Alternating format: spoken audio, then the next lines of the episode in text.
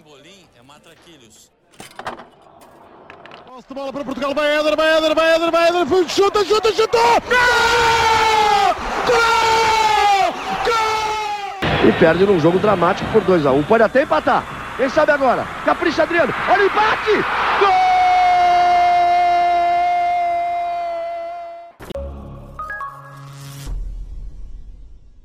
Viva! Sejam bem-vindos ao segundo fascículo desta coleção Europa América, programa diário do podcast Matraquilhos, que acompanhará o Euro 2020 e a Copa América 2021.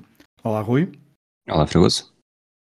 No dia 12 de junho, o dia que se antecipava, como aconteceu, a estreia da Finlândia em fases finais, eh, com três jogos, um dia sábado, supostamente de festa, não ganhamos todos para o susto. Exatamente, eu acho que ninguém, este é daqueles momentos que, que, daqui a muitos anos só a gente se vai lembrar o que é que está a fazer quando isto aconteceu, mesmo que não estivesse a ver o jogo ou como é que soube, porque é daqueles que nos deixa, hum, nos deixa pensar mais nas coisas. E a relativizar, um, principalmente outras, outras coisas, nomeadamente o que é que é importante ou não. Em relação a, a isto, Obviamente que houve, houve, muita discussão uh, sobre várias coisas, uh, não, se calhar não, não, não, vamos entrar muito por aí. O que eu acho que queria destacar mesmo um, ehm, é o exemplo que vários jogadores, principalmente os dinamarqueses, deram e que podem ser, pode ser este um, um momento, dado ter à partida, e esperemos que uh, na medida das possibilidades haja um final o mais feliz possível para, para Christian Eriksen nas próximas nos próximos tempos, um, obviamente pondo a saúde do, dele em primeiro lugar, mas uh, olhando para o que aconteceu e tendo em conta que há um final feliz depois do, de um susto, uh, não deixa de haver ali dois ou três exemplos daqueles que se pode mostrar às gerações mais novas uh, tudo aquilo que é serenidade, deixar os médicos trabalhar, atuar rápido, o mais uh, descrição possível dentro de um momento em que é uma angústia total, em que é importante saber reagir o mais friamente possível na primeira hora. E houve ali alguns exemplos de jogadores que tiveram um discernimento incrível, que eu provavelmente, se calhar, não, não teria, obviamente. Nem eu, nem eu e um, seja Simon Kyer, que tem uma, uma atuação muito rápida, seja depois Delaney, que percebe, penso eu, através dos ecrãs dos estádios, que a realização está a focar coisas que não deveria estar a focar, e ele percebe claramente uh, o, o, que está a acontecer e, e, pede aos seus companheiros de equipa para fazer uma barreira de, de, de jogadores. E acho, acho que estes exemplos, quer, quer toda a serenidade do momento, quer a prontidão, quer o sangue frio, acho que pode ser uma coisa a retirar positiva e, e a demonstrar que. Porque estas situações não aconteceram no palco maior do futebol, mas em vários sítios espalhados por esse mundo fora, nas coisas mais uh, amadoras possível, também acontece. Vou tentar ser o mais curto possível nas, nas coisas que tenho para dizer. Isto provavelmente daria aqui um, um episódio inteiro. Uh, eu contesto Uh, quando dizes que foi um, um, final, não sei se exatamente qual foi o termo que disseste, o final mais feliz possível, uh, eu acho que, que é cedo, muito cedo. Eu acho que não, claramente exato, eu, podia ter sido eu, um final mais disse, infeliz. Eu disse, que se espera, eu disse que se espera que haja um final o mais feliz possível no, nos próximos tempos. Não, okay, não sabemos caso, exatamente. Nesse caso não contesto, retiro o que disse. Okay. Mas, mas é isso, acho que é muita prudência uh, em relação a tudo o que se passou. Eu acho que mesmo, mesmo especialistas que já foram entrevistados uh, e obviamente que eles saberão mais do que eu, e eu, ignorante, me confesso, e acho que não há problema nenhum em ser ignorante, desde que não se faça gala disso e se nos façamos passar por outra coisa.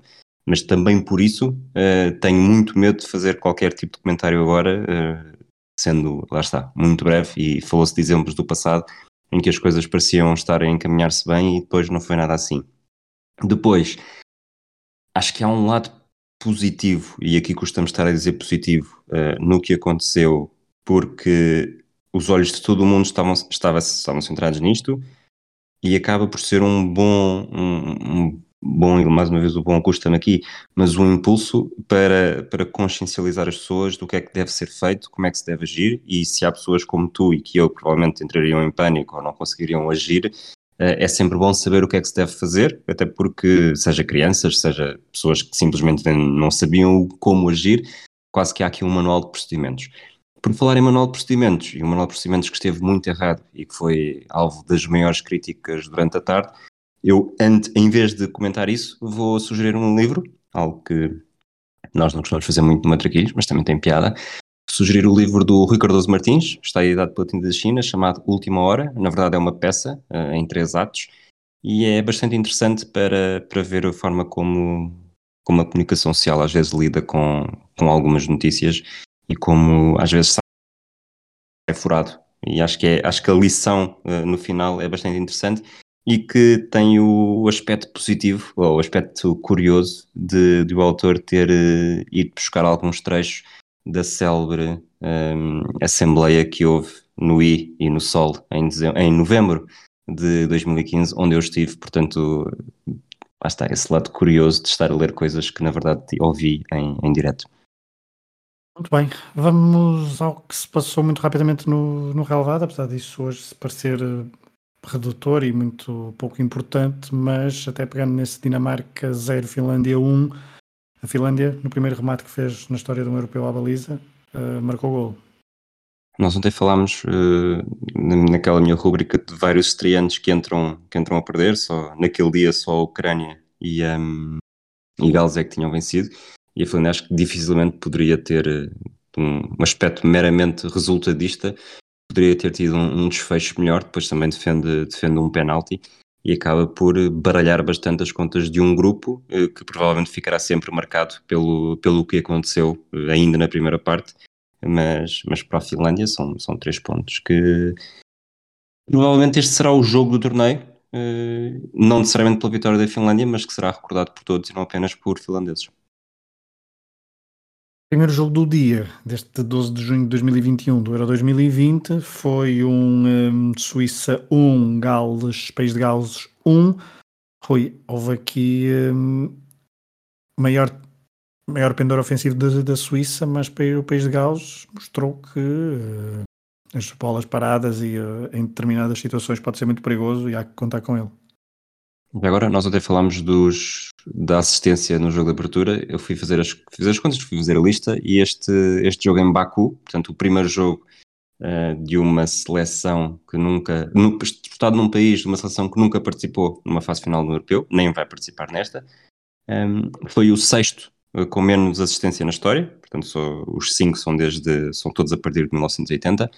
E o jogo em si, a Suíça parece-me ter um coletivo melhor. Uh, foram os dois gols foram tanto de um lado como do outro foram de bola parada. O de Gales parece mais bem desenhado, acho que foi mais, foi mais mérito ofensivo do que de mérito defensivo, como foi no, no gol da Suíça.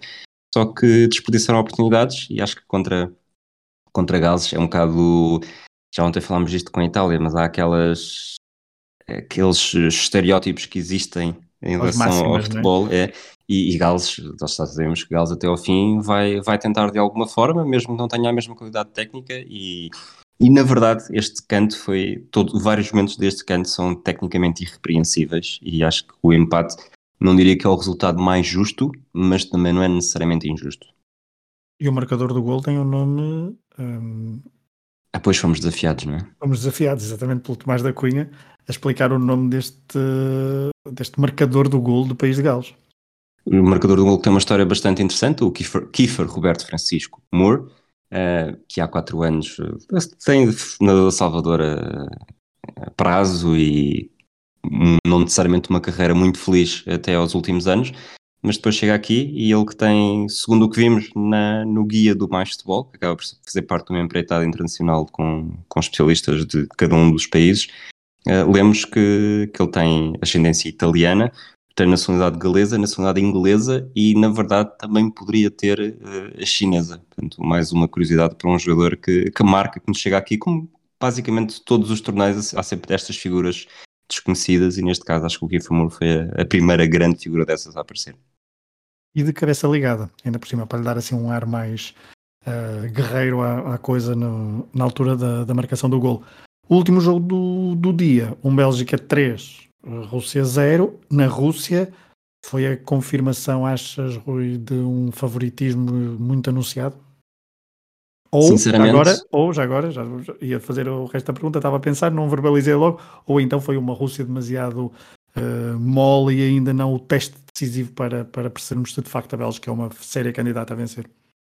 Aqui é preciso fazer sempre aquela, aquela alerta. Eu fiquei a ver até ao final do jogo do, da Finlândia com a Dinamarca, portanto não vi os primeiros minutos do, do Bélgica-Rússia, onde houve mais emoção, depois vi os golos, mas pareceu-me, e, nós ontem tememos um bocadinho, já depois do, de gravarmos o episódio, que tínhamos eh, desvalorizado um pouco o facto de a Rússia estar a, jogar em casa perante os seus adeptos, mas, mas eu acho que se a Rússia defendesse sempre assim, eh, provavelmente Hitler teria atacado eh, as conquistas de Napoleão e não necessariamente os russos. Portanto, pareceu mais de mérito russo, uh, uma exibição sólida da Bélgica, mas não o suficiente, não ao nível daquilo que falámos ontem da Itália, que foi claramente uma consolidação de, de candidatura. Acho que a Bélgica teve bem, fez o que tinha obrigação e provavelmente um bocadinho mais, mas foi bastante uh, beneficiada pela postura russa, que, que não augura nada de bom. Bem, Vamos entrar nas habituais rúbricas, depois de fazermos este breve resumo deste dia de europeu ainda. Copa América só amanhã tem início. Vamos então continuar com as rúbricas e a primeira é o dia na história. Rui, como, quer, como é que nos queres enquadrar este dia na história, dia 12 de junho de, de nada, neste dia 12 de junho só. 12 de junho do mundo, do calendário gregoriano. Antes dos três jogos deste sábado já tinha havido 18, a Alemanha jogou 4, a Inglaterra e a Polónia 3, e enquanto a Rússia faz dois jogos, a União Soviética 1 e a Comunidade dos Estados Independentes também 1. E o dia tem várias curiosidades. Foi a 12 de junho que se jogaram as primeiras versões das finais de 88, entre União Soviética e Holanda, Países Baixos, e de 2004, entre Portugal e a Grécia. Portanto, as duas equipas, fase de grupos e depois também na final. Se no Estádio Dragão o 12 de junho foi a Ziac para a seleção de Scolari, a equipa de Humberto Coelho teve todas as razões para sorrir exatamente quatro anos antes. O jogo dispensa apresentações, os ingleses estavam com o rei na barriga, ou a rainha neste caso, ainda antes do apito inicial, e os gols nos primeiros minutos de Paul Scholes e Steve McManaman só lhes deu razão para ficarem ainda mais confiantes. Kevin Keegan ria-se e os jogadores nem queriam acreditar nas facilidades, mas Portugal não se deixou vergar. Até porque muito antes de Figo ter dado o pontapé de raiva aos 22 minutos, já Portugal estava a jogar muito bem com excelentes exibições de Figo, Rui Costa, João Pinto e Paulo Bento, Portugal conseguiu a sua segunda maior reviravolta numa fase final. O desempregado João Pinto empatou aos 37 e na segunda parte Nuno Gomes, que só foi titular porque Pauleta estava suspenso e Sapinto lesionado, acabou por confirmar a reviravolta com mais uma assistência de Rui Costa. Este triunfo foi o ponto alto da geração de ouro a nível sénior. Pode ter sido no primeiro jogo de uma fase final onde atingiram as meias finais, mas foi aqui que Portugal se afirmou em definitivo como uma seleção a ter em conta na alta roda do futebol internacional. Um belo, um belo, um, uma bela recordação de um jogo mesmo inesquecível para um, os portugueses que eram vivos e que viram esse jogo, certamente. Todos aqueles portugueses que eram vivos e que podiam ver o jogo, menos eu. Bom. Estavas de castigo, mas continua, continua. É um trauma que nunca superarei. Vamos ao mínimo não vale roletas. Hoje sou eu que faço as perguntas ao Rui. Preparado? Não. Claro. Então vamos à primeira pergunta. Qual destes jogadores portugueses não teve direito a jogar qualquer minuto na fase final do Euro 96? Portanto, qual é que não jogou? Pedro, okay. Bar Pedro Barbosa, Vítor Paneira, Porfírio ou Jorge Cadete? Cadete joga contra a República Checa, tem a célebre, a célebre conferência de imprensa do António Oliveira. Pedro Barbosa, Porfírio, que foi a surpresa da convocatória, e Vítor Paneira. Eu vou dizer eh, Pedro Barbosa. Está errado. A resposta certa era Vítor Paneira, que não jogou nenhum jogo. Eh, Pedro Barbosa entrou uh, no jogo frente à Croácia e jogou perto de meia hora, enquanto Porfírio também entrou na segunda parte, mas do jogo frente à Turquia para jogar cerca de um quarto de hora. Segunda pergunta. A última conquista argentina da Copa, da Copa América foi em 1993, no torneio realizado no Equador. Na final, a Argentina venceu o México por 2-1, com bis de que jogador? Esta é fácil. Beta Costa, Cláudio Canidia, Gabriel Batistuta ou Abel Balbo? Essa é a ratoeira, mas eu vou, vou o primeiro nome que veio à cabeça foi Batistuta ainda antes das opções, portanto vou manter-me fiel. E a resposta está corretíssima. Aos 18 e aos 29 minutos, Gabriel Batistuta marcou então o bis que ajudou a Argentina a vencer a Copa América em 1993. Terceira pergunta e última deste mini não vale roletas da coleção Europa América, fascículo número 2. Helder Postiga marcou três gols em fases finais de europeus, contra quem foi marcado o único enquanto titular. Alemanha, Dinamarca, Países Baixos ou República Checa? Dinamarca em 2012.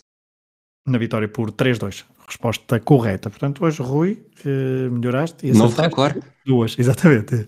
Duas em três. Portanto, hoje está- estás a melhorar. Só um para é que ti amanhã. Exatamente, pressão. Veremos o que é que eu faço amanhã. Vamos falar de palpites, Rui, olhando para o que nós dissemos ontem. Ai, não foi mal. Foi péssimo. Eu estou continuo com zero pontos. Tu, tu e o Miguel Pereira acertaram no empate a um gol entre Gales e a Suíça. O Sandro Jordão foi o único a acertar na vitória da Finlândia por 1-0. E no 3-0 do Bélgica-Rússia tivemos os palpites certos do Miguel Pereira, do Rui Souza e do Sérgio Ucatana. No Lukaku como marcador, e já fiz, esta, já fiz este alerta, no, já temos este alerta no Patreon também. Tu escolhes um marcador que faz mais do que um golo, eh, contam os pontos dos golos que marcou, não apenas um mesmo que já tínhamos dito o contrário disto no passado, chegámos à conclusão que era capaz de ser mais interessante assim. E neste caso, eh, Lukaku com dois golos eh, deu dois pontos a Miguel Pereira, Rui Souza, Rui Ribeiro, João Alves e Wilson Cardoso. Foi o único autor de golo hoje que, que tivemos entre os nossos, os nossos palpites. Os minutos, continuamos com, com azar, ainda ninguém conseguiu acertar um minuto de gol. Minuto de gol, se houver mais do que um gol no mesmo minuto, também contará da mesma forma.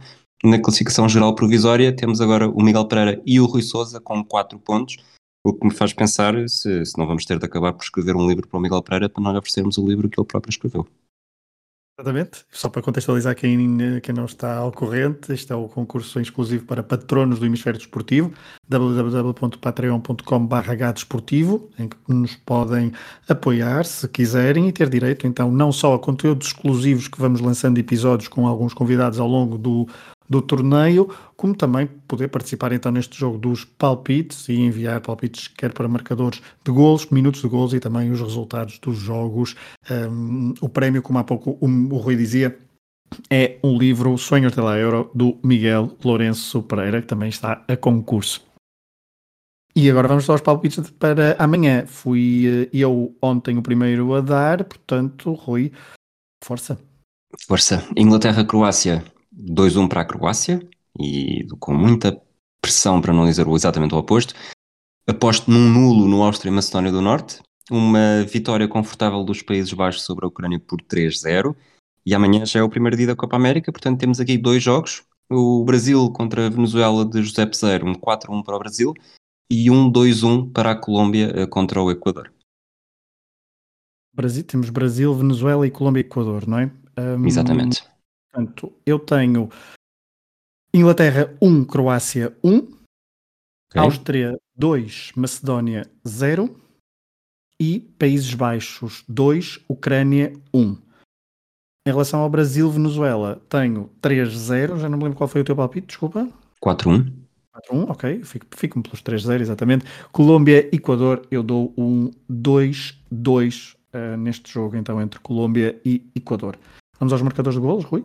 Uh, portanto, vai haver um hat-trick do Neymar e, e o segundo golo vai ser aos 53 minutos, mas depois aposto que muitos outros jogos do Europeu também terão um golo neste minuto, portanto estou amanhã vou entrar pela primeira vez na classificação. Muito bem. Eu aposto agora em Luís Dias, ahm, no jogo da Colômbia-Equador. Uh, minuto, lanço o minuto 4. Muito bem, portanto depois do 3 lanças agora o 4. Vamos avançar depois do, depois do dia na história, vamos para o jogo na história, onde recordamos um jogo marcante entre duas seleções do Europeu que se vão defrontar no dia seguinte. Portanto, o que é que nos trazes hoje? Olha, amanhã em Inglaterra, uh, amanhã, 13 de junho, a Inglaterra estreia-se no Euro 2020, então frente aos croatas, que eliminaram os ingleses nas meias finais do último grande torneio que nós tivemos, o Mundial 2018. Poderia ter escolhido esse confronto, uh, mas decidi recuar um bocadinho mais. Como o jogo amanhã será em Wembley, vamos recuar então até 21 de novembro de 2007, no mesmo estádio. Uh, estádio esse que tinha sido reinaugurado no início desse ano de 2007. O jogo contava para a última jornada de qualificação rumo ao Euro 2008. Os croatas já estavam qualificados, os ingleses tinham de empatar. A derrota poderia ser suficiente caso a Rússia não vencesse em Andorra, mas os russos ganharam por 1-0, passando a batata quente para a seleção inglesa orientada, orientada por Steve McLaren. E é em Wembley. Que, ao primeiro quarto de hora de jogo, os croatas uh, se puseram a vencer por 2-0, golos de Krajnkar com a ajuda de Scott Carson e de Ivica Olic, com a defesa inglesa parada a ver jogar. Ao intervalo, o treinador lançou David Beckham, herói do apuramento, por exemplo, para o Mundial 2002, e também German Defoe, que conquistou um penalti aos 55 minutos. Frank Lampard fez o 1-2, deu esperança aos ingleses, que 10 minutos depois fizeram o 2-2. Beckham, com uma assistência primorosa como só ele sabia fazer, colocou a bola em Peter Crouch, que fez o empate no jogo, uh, levando o Wembley à loucura. Mas aos 77 minutos, Mladen Petric, vindo do banco, fez o 2-3 num remate muito bom, fora da área, fazendo com que Slaven Bilic, selecionador croata, celebrasse efusivamente, efusivamente uh, não tanto como depois nos quartos de final do Euro 2008. Desta vez, em novembro de 2007, o resultado não se alterou, felizmente para Bilic, e a Inglaterra ficava de fora de uma fase final de um europeu pela primeira vez desde o Euro 88. Quem agradeceu foi a Rússia, que se apurou para o Euro 2008, onde brilhou, tendo chegado às meias finais desta prova. E hum, depois deste rubrica O Jogo na História, continuamos com mais uma rubrica e amanhã a Copa América, portanto o aquecimento está cada vez mais intenso. Rui, que figura é que nos traz hoje? Tinha nome de carro de Fórmula 1, mas não era familiar de Enzo. José Miguel Piendibene Ferrari era José Piendibene, ou só Piendibene, ou maestro, lhe começaram a chamar depois de um grande jogo contra a Argentina. Piendibene nasceu a 5 de junho de 1890, quando as grandes competições de seleções não passavam de uma miragem.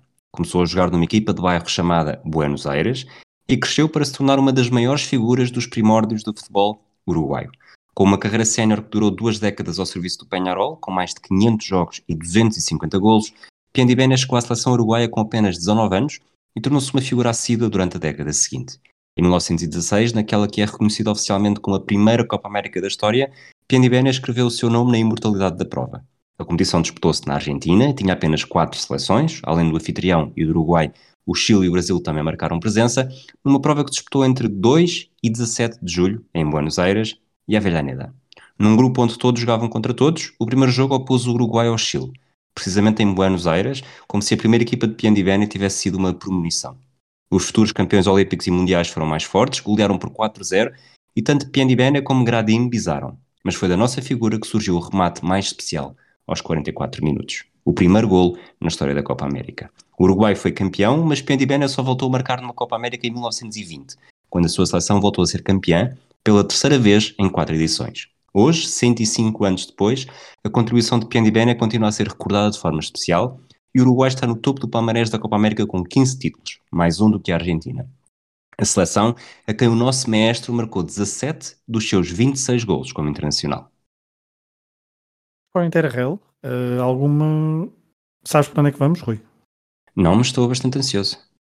Então, olha, saí de Madrid ontem, rumo à fronteira com França. Uh, cheguei a Irún sem saber o destino. Tinhas em... teste? Uh, tinha, tinha teste, sim, tinha teste. E em Endaia decidi rumar a sul do hexágono. O calor de junho pedia mar Mediterrâneo, porque dias atlânticos eu tenho todo o ano. E a sul, então, decidi parar apenas em Toulon. Foi longo, foi duro, mas uh, lá cheguei à terceira maior cidade francesa junto do Mediterrâneo, conhecida pela sua importante base naval e por um torneio de futebol antes de vivermos neste mundo digital, era complicado estarmos a par das novas tendências futebolísticas, pois não tínhamos acesso a vídeos das melhores jogadas daquela jovem promessa do campeonato moldavo ou do campeonato paraguaio. Por isso, o torneio de Toulon era aquele momento do ano em que descobríamos novos craques da bola, vindos de todo o mundo. Originalmente criado em 1967 por, por Maurice Ravello, pessoa que dá, aliás, o título oficial ao torneio, os jogos disputados em Toulon nunca estiveram sob a égide da FIFA, foram perdendo importância não só com o advento das novas tecnologias, mas também com a importância dos próprios torneios continentais e mundiais de escalões jovens da FIFA, como os sub-17, sub-20 ou então da UEFA, os sub-21. Mesmo assim, muitas seleções aproveitavam aqueles dias na Riviera Francesa para testar e apresentar novos jogadores, com agentes e olheiros de todo o mundo a tirar notas. E nós, pela televisão, a tentar perceber se aquele lateral esquerdo caberia bem na nossa equipa do coração. Inicialmente participaram clubes europeus, mas rapidamente se consolidou como torneio de seleções. A França é quem tem mais triunfos, 12, o último dos quais é em 2015. David Ginola ou Thierry Henry já venceram também o prémio de melhor jogador do torneio. Depois, em número de vitórias, segue-se o Brasil, seleção que venceu em 2019, a última edição e o nono triunfo dos Canarinhos. Em 87, por exemplo, Tafarel foi considerado o melhor guarda-redes, um dos nomes notáveis do futebol brasileiro a ter pisado este palco. A Inglaterra, fruto das três conquistas entre 2016 e 2018, é neste momento a terceira seleção com mais vitórias em Toulon, nestes três anos, num dos quais, inclusivamente com Gareth Southgate ao comando, houve nomes que participaram e que agora são destaque no futebol europeu sénior. Jack Grealish, Tammy Abraham, Tammy Abraham, James Ward-Prowse, Jordan Pickford ou mesmo Lucas Nemesha, o homem que ao serviço da Alemanha muito recentemente tirou o título de Portugal em sub-21. E por falar em Portugal, o nosso país tem belos registros em Toulon, tendo sido campeão em 92, 2001 e 2003. Em 92, o melhor marcador e o melhor jogador do torneio foi Rui Costa. Na final, Portugal bateu a Jugoslávia por 2-1 com golos de Tony e Gil. Isto um ano depois da final do Mundial de Sub-20 em Lisboa.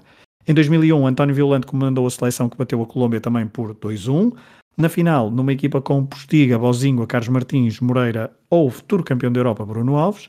E em 2003, na final, Portugal derrotou a Itália por 3-1. Os marcadores dos golos saltaram do banco, dois de João Paiva e um de Dani. Nessa equipa, Portugal tinha Raul Meireles, Hugo Almeida, Custódio, Miguel Garcia ou Cristiano Ronaldo. Foi a 21 de junho de 2003 que Portugal venceu pela última vez o torneio do Toulon Desde então, ainda conseguiu chegar a mais uma final, em 2005, mas perdeu por 4-1 frente à França.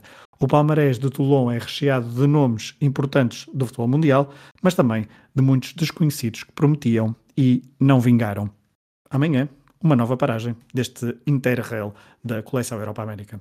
Era de facto um torneio que mantinha colado à televisão ali no final de maio, início de junho, que ainda assim era anual, portanto mantinha-nos sempre ali, eh, como tu disseste, atentos a todos os pormenores. Acabamos então assim este, este fascículo de 12 de junho da coleção Europa-América. Voltamos amanhã para mais um episódio. Um abraço a todos aqueles que nos ouvem. Um abraço a ti, Fragoso.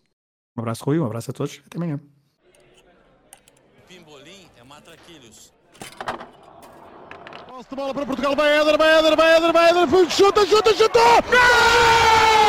Gol! E perde num jogo dramático por 2 a 1 um. Pode até empatar. Quem sabe agora? Capricha Adriano. Olha o empate!